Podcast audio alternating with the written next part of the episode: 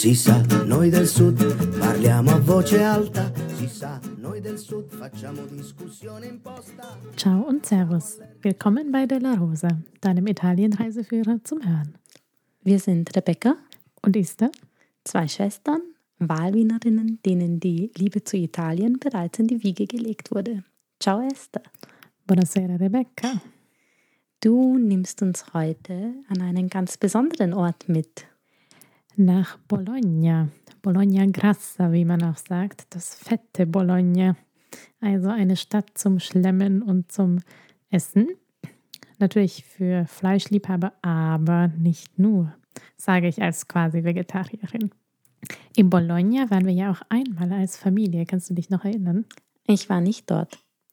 Ich bin nachgeflogen. stimmt. Ich bin über Mailand geflogen und ihr seid über Bologna geflogen. Stimmt. Wir haben nämlich meinen Vater zu seinem 60. Geburtstag nach Verona entführt. Darüber sollten wir auch unbedingt eine Folge mal aufnehmen. Und die Reise ging über Bologna, weil die Flüge einfach praktisch waren. Das heißt, wir haben einen, ja, einen halben Tag zumindest in Bologna verbracht. Ich nicht. Ohne dich. Ich war tatsächlich noch nie in Bologna. Aber ich weiß, dass Bologna für dich etwas ganz Besonderes ist, weil deine Quartettkollegin, die Sarah, die stammt aus Bologna. Genau, also ich war in den letzten ja, drei, vier Jahren jetzt doch öfter dort und habe die Stadt wirklich sehr lieben gelernt. Ähm, und ich möchte dich gerne einmal mitnehmen. Ich glaube, ich glaube, Bologna würde dir gefallen. Ich bin sehr gespannt, was du heute erzählen wirst. Also mitgebracht habe ich ähm, 5 plus 1 Geheimtipps für Bologna. Aha, ich mag diese Folgen. Übrigens sehr zu empfehlen, unsere 5 plus 1 Geheimtipps Venedig auch, weil wir diese Folge aufgenommen haben, bevor wir zu viert eigentlich ähm, dann nach Venedig geflogen sind und ich tatsächlich all diese Geheimtipps mit dir ähm, ja, erleben durfte und Venedig so auf eine ganz neue Art entdecken durfte. Also diese Geheimtipps zahlen sich tatsächlich aus und ich habe tatsächlich von einem unserer Hörer die Rückmeldung bekommen, dass die Person, obwohl sie schon zigmal in Venedig war, noch nie was von Cicchetti gehört hat. Also Na schau.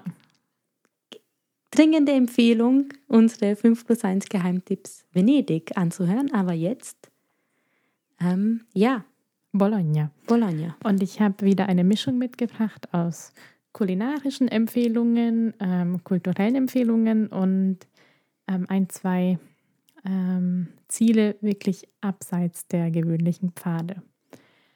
Meine, mein erster Geheimtipp ähm, ist gleich kulinarischer Art. Wenn man in Bologna ist, muss man bei Gamberini einen Aperitivo genießen. Das, das ist einfach Pflicht. Also wenn das jemand nicht tut und nach Bologna fährt, dann nehme ich das als persönliche Beleidigung. Oje, das wollen wir nicht. Also, wer ist Gamberini oder wo ist Gamberini? Gamberini ist ein traditionsreiches Café an der Via Ugo Bassi, mittlerweile mit einer Zweitfiliale, einer ganz kleinen am Bahnhof und sogar auch an einer Filiale in Florenz. Ah, wirklich? Okay. Aber es stammt aus Bologna und das Originalcafé an der Via Ugo Bassi ist ähm, sehr klein, aber hat an zwei Seiten so eine Art äh, ja, Schanigarten, würde man hier sagen. Mhm. Und ähm, dort gibt es einfach herrliches Aperitivo. Aperitivo in Italien bedeutet normalerweise, dass man halt ein Getränk bestellt, Aperol Spritz oder Campari oder Select oder was auch immer man gerne trinkt. Und man bekommt Essen dazu. Manchmal sind das nur Knabbereien, also ein paar Chips, Nüsse, Oliven. So kenne ich's. Aber ähm, manchmal bekommt man tatsächlich eigentlich eine vollwertige Mahlzeit. Und so ist es bei Gamberini. Also ich würde sagen, zu zweit kann man da schon ganz gut satt werden. Und man bekommt so ein Etagé mit unterschiedlichem kleinen Gebäck. Mm. Ähm, man bekommt auch die ähm, selbstgemachten Salzmandeln, die auch unglaublich gut sind. Ähm, und da ist wirklich alles drauf. Also da gibt es Dinge mit Käse gefüllt, mit Tomate gefüllt, mit Schinken, Salami, ähm, diese Art von Teig, jene Art von Teig. Ähm, wirklich unglaublich gut und auch noch sehr ähm, appetitlich angerichtet. Und das Ganze zu einem sehr, sehr freundlichen Preis. Man muss halt auf jeden Fall dazu sagen, dass man was essen will. Mhm. Und das ist halt das ähm, Besondere in Italien, dass man dann auf das Getränk nichts drauf zahlt. Also mhm. man zahlt, ich weiß jetzt ehrlich gesagt nicht mehr genau, die vielleicht, weiß nicht, sieben bis zehn Euro für den Aperol Spritz. Und das war's. Aber mhm. man wird eigentlich satt. Und außerdem ähm, es ist halt auch wirklich ein irgendwie ein eleganter und trotzdem sehr angenehmer und entspannter Ort. Mit sehr freundlichen Kellnern, alles ist selbst gemacht. Ähm, auch die Süßigkeiten sind einfach ähm, unglaublich. Also zum Beispiel ähm, die Lieblingssüßigkeit von meinem Freund sind die Törtchen mit kleinen wilden Erdbeeren drauf. Mm. Ist das ein touristischer Ort oder ist das ein einheimischer Geheimtipp? Gar nicht touristisch, würde ich sagen. Es ist nicht einer der Cafés mitten im Zentrum, es ist schon sehr nah am Zentrum, aber die Via Ugo Bassi fährt, äh, führt aus dem Zentrum heraus mhm. eigentlich. Mm, also es gibt ein paar sehr elegante Cafés in der Innenstadt, die touristischer sind. Da sieht man den ganzen Tag eigentlich Einheimische, die mhm egal ob in der Früh, zu Mittag, am Nachmittag ihren Kaffee, ihr Frühstück ähm, oder eben ihren Aperitif dort genießen. Mhm. Geheimtipp Nummer zwei wäre kulturell der Art. Und ich möchte dir zuerst ein Bild zeigen und mhm. dich fragen, was du denkst, aus welcher Epoche ähm, dieses Kunstwerk Ui. stammt. Oje. Ungefähr. Du musst dich jetzt nicht äh, auf, das, auf die Jahreszeit. Ist öffnet gerade ein Buch. Ähm, Moment, ich suche gerade die richtige Seite. Okay, ähm, ich sehe eine Frau, die ihren Mund zum Schrei geöffnet hat. Es wirkt wie eine. Ist es Holz? Ist es eine Holzstatue oder ist es nur ein sehr alter Stein? Terrakotta. Terrakotta, aha, Terrakotta, okay. Weder das eine noch das andere. Ähm, Aber du hast recht, die, ich finde die Detailliertheit und auch wie, wie, wie das Kleid der Figur eigentlich fast zum Anfassen ist, ja. erinnert wirklich an Holzstatuen. Ja, ja. Ähm, diese Frau wirkt schon etwas älter, mm, eher um die, ich hätte sie um die 50 geschätzt, hat ähm, ein, ich würde mal sagen, das Kleid einer Magd an, aber ja, und was würdest du sagen? Also welche, ich sag dir noch ein anderes.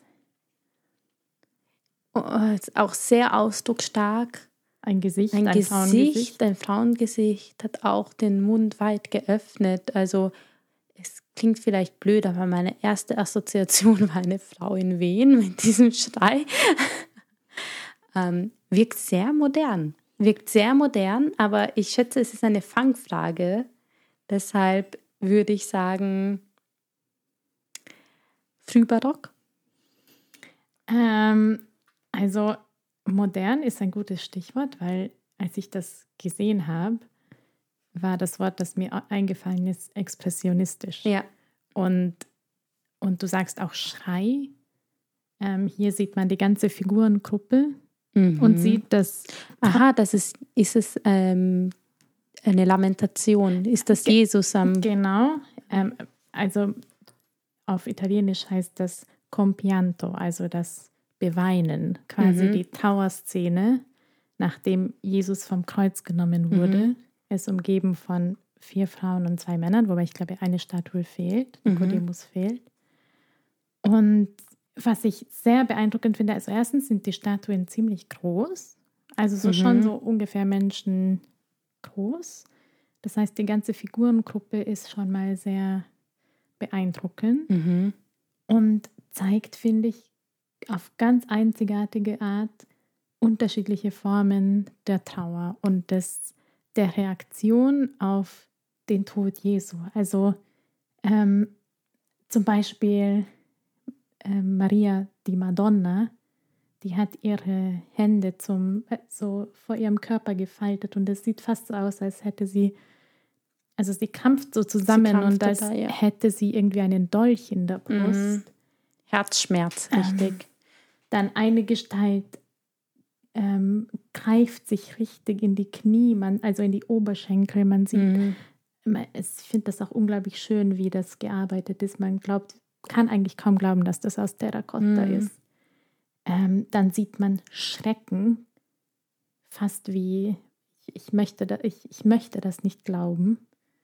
Ähm, man sieht auch in einen unglaublich in sich gekehrten Johannes den Täufer mit den traurigsten Augen, die man sich vorstellen kann. Ich Mhm. zeige dir gleich ein Detail. Ähm, schau dir diesen Gesichtsausdruck an. Also wirklich von Schmerz, oh, von, das ist wirklich. von Trauer verzerrt. Ja. Und also diese Gruppe gemacht von Niccolo dell'Arca, man findet sie in der Kirche Santa Maria della Vita, ist aus den 1460er Jahren. Mhm. Es ist unglaublich in dieser Ausdrucksstärke, auch ziemlich unglaublich, dass diese Skulpturen überlebt haben. Ja, ich das meine, wollte ich gerade sagen. Terrakotta ja. ist jetzt nicht ähm, das unzerbrechlichste.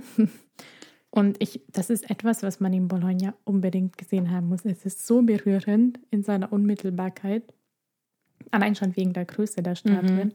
Und dieser Ausdruck äh, ist, also man, einem, man bleibt wirklich da, man, es bleibt einem wirklich der Atem weg. Mhm. Ich finde das interessant, weil ich finde, ähm, bereits die Bilder, die du mir gezeigt hast, vermitteln eine unglaubliche Ausdrucksstärke. Ich kann mir das gar nicht vorstellen, wie berührend das dann vor Ort sein muss. Und ich habe so etwas noch nie im Leben gesehen, muss ich ehrlich sagen. Ich auch nicht. Also Obwohl wir in viele Museen geschleppt wurden von unseren Eltern. Also, Compianto von Niccolo dell'Arca in ähm, Santa Maria della Vita nicht verpassen. Nummer drei ist wi- wieder ein kulinarischer Tipp. Und zwar, wenn man in Bologna ist, muss man Tigelle essen.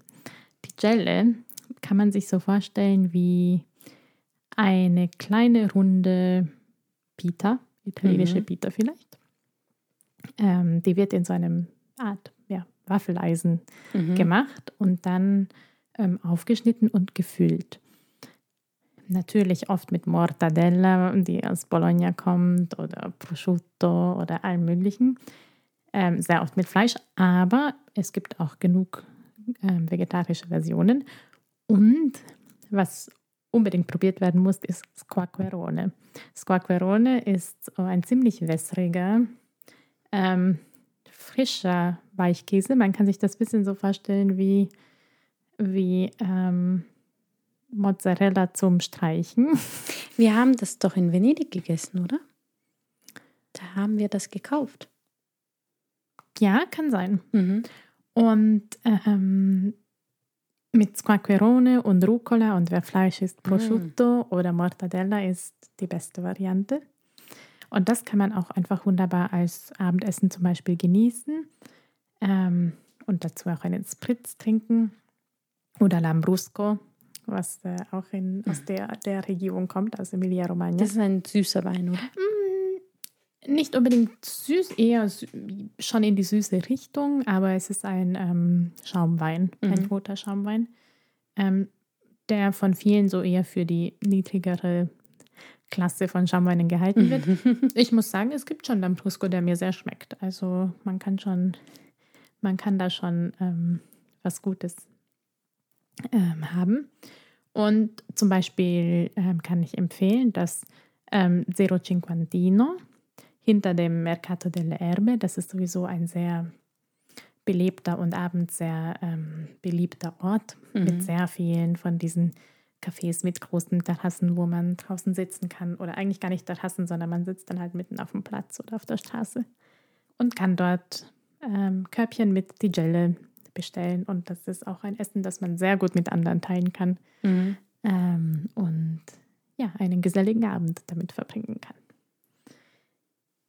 Geheimtipp Nummer vier ist vielleicht ähm, nicht so geheim, aber ich kann sehr empfehlen, in die Pinacoteca Nazionale di Bologna Mhm. zu gehen.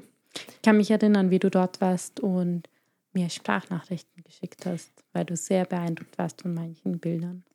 Und ähm, ich glaube, sogar Sarah war bis vor kurzem gar nicht dort. Und irgendwie hat diese Pinacoteca jetzt, glaube ich, nicht so den Ruf so besonders. Also jeder Mhm. weiß von den Offizieren und jeder weiß von was weiß ich. Aber, aber so von Bologna hört man nicht so. Und klar kann man es nicht mit den Offizieren vergleichen. Aber ich muss sagen, dass da einige Schätze versteckt sind, die es wirklich wert machen, in die Pinacoteca zu gehen. Und sie ist nicht so ähm, überhand. Also ich bin zum Beispiel vor einem wunderschönen Polyptych von Giotto alleine dagestanden. Mhm. Ähm, es gibt auch ein sehr, sehr ne- ähm, bemerkenswertes Bild von Raffaello, ähm, nämlich Santa Cecilia in Ekstase, was ich besonders gerne mag, weil nämlich vor Santa Cecilia, äh, Santa Cecilia lauter Instrumente Ich wollte gerade fragen, weil soweit ich weiß, ist sie die Schutzpatronin der Musiker. Sie hat auch eine so eine kleine Handorgel in der Hand und so äh, wahrscheinlich auch ein bisschen als Zeichen der, wie soll ich sagen, der irdischen Genüsse blickt aber ganz ekstatisch in den Himmel und ist verklärt und ähm, wirklich wunderbar. Die Pinacoteca hat ein bisschen seltsame Öffnungszeiten, möchte ich nur dazu sagen, weil ich habe schon mal den Fehler gemacht, nicht nachzuschauen. Oh je. Ähm, nämlich Dienstag und Mittwoch ist sie immer nur von 9 bis 14 Uhr geöffnet und dann Donnerstag bis Sonntag, ich glaube bis 7 am Abend. Montag geschlossen, aber das ähm, Ist eh relativ Standard. äh, genau. Also man findet natürlich hauptsächlich Bologneser Kunst ähm, aus den Jahrhunderten, aber eben auch einige Großmeister und einige ähm, weniger bekannte Künstler, die, die zu entdecken es sich aber lohnt, Mhm. finde ich.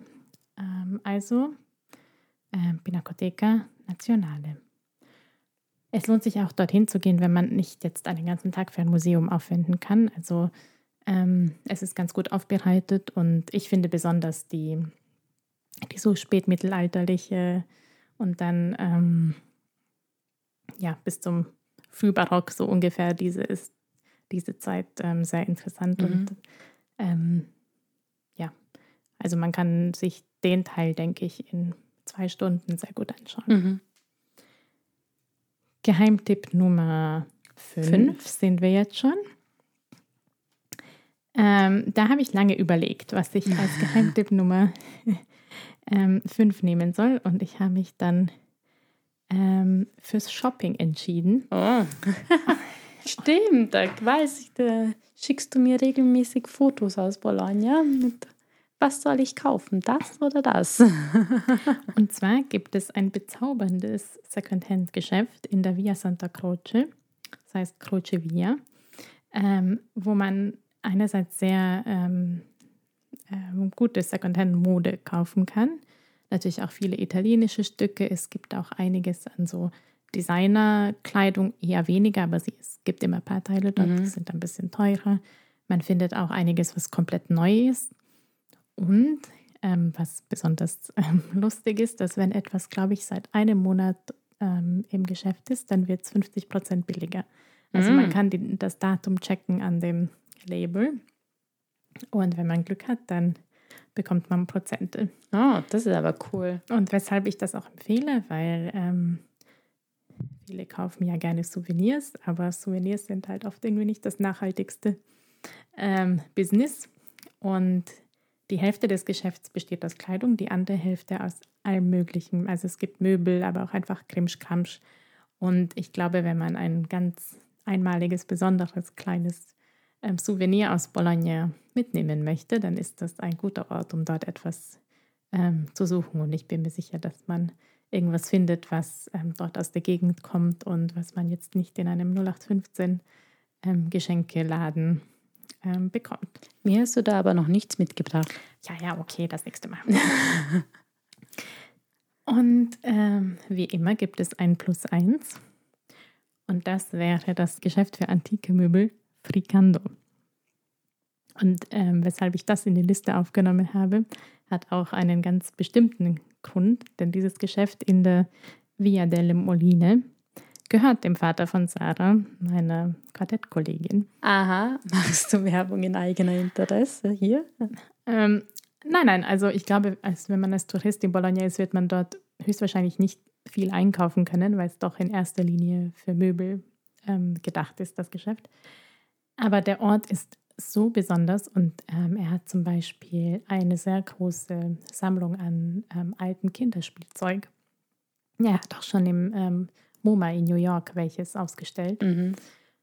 Und auch einfach wunderschöne Möbel. Und das ist so ein alter, ich glaube, mittelalterlicher Innenhof, den sie überdacht haben. Also allein, Hm. allein die Räumlichkeit ist irgendwie ähm, bizarr und schön zugleich. und sich dort umzuschauen, ist wirklich ein Erlebnis für sich. Und auch eben diese, ein Teil seiner Spielzeugsammlung ist auch ausgestellt. Ähm, und falls er selber dort ist, er kann zwar nicht wirklich Englisch, aber er ist jemand, mit dem man sich auch ohne Sprache wunderbar unterhalten kann und ein sehr ähm, unterhaltsamer Typ und auf jeden Fall sagen, dass ihr ähm, Sarah und Esther kennt. Und ist Frieda die Katze manchmal dort? Nein, Frieda die Katze ist nicht dort. Aber, das, Enttäuschend. aber wenn man etwas sehr Authentisches ähm, erleben möchte und vielleicht sowieso in der Gegend spaziert, dann unbedingt vorbeischauen.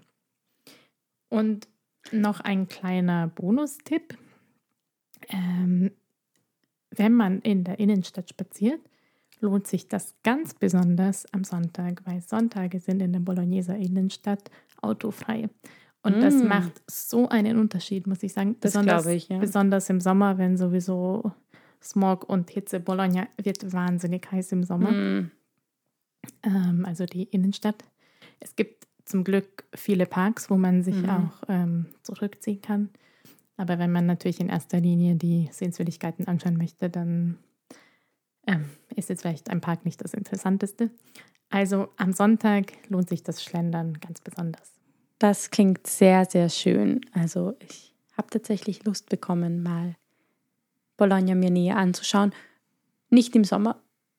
Ähm, ich habe jetzt noch eine Frage. Ja. Du war, hast ja schon am Anfang erwähnt, dass du schon einige Male in Bologna warst. Und eigentlich haben wir eine Rubrik der Anekdoten hier in unserem Podcast. Das haben wir leider letzte Woche, also vor zwei Wochen, Entschuldigung, vergessen. Ähm, aber ich möchte dich jetzt fragen, hast du eine Anekdote aus Bologna? Ich habe eine kleine Anekdote, ähm, allerdings nicht ähm, von den Malen, als ich mit äh, meinem Quartett in Bologna war. ähm, sondern noch, ich glaube, das war das erste Mal, dass ich jemals in Bologna war. Damals habe ich einen Grafen besucht, der, den ich beim Pilgern kennengelernt habe. Oh, Und ähm, er hat mich auf seinem Motorrad mitgenommen, um mir die Stadt zu zeigen. mm, Dolce Vita. Aber ich muss sagen, ich bin auf dieser Fahrt tausend Tode gestorben. Also erstens bin ich noch, glaube ich, nie auf dem Motorrad hinter jemandem gesessen. Zweitens der Verkehr und natürlich dann auch der Stil mit dem Motorrad so durch die Autos zu schlängeln. Das war also... Äh, ähm, ich glaube, viel habe ich von der Stadt nicht gesehen, weil meistens hatte ich die Augen zu. Aber ich habe es überlebt, wie man sieht. Und es war auf jeden Fall ein sehr abenteuerlicher Nachmittag. Also deshalb auch am Sonntag die Stadt erkunden. Zu Genau. Fuß. Das wusste ich gar nicht. Ich bin auch noch nie hinter jemandem am Motorrad gesessen. Aber ein großer Traum von mir ist noch immer mal eine Vespa zu besitzen. Natürlich eine Elektro-Vespa. Ja, eben. Ja. Ja, meiner wäre elektrischer Fiat Cinquecento. also dann ähm, hören wir uns hoffentlich bald wieder Mhm. Und somit, ciao. und Servus. Bis zum nächsten Mal. Il rumore della festa!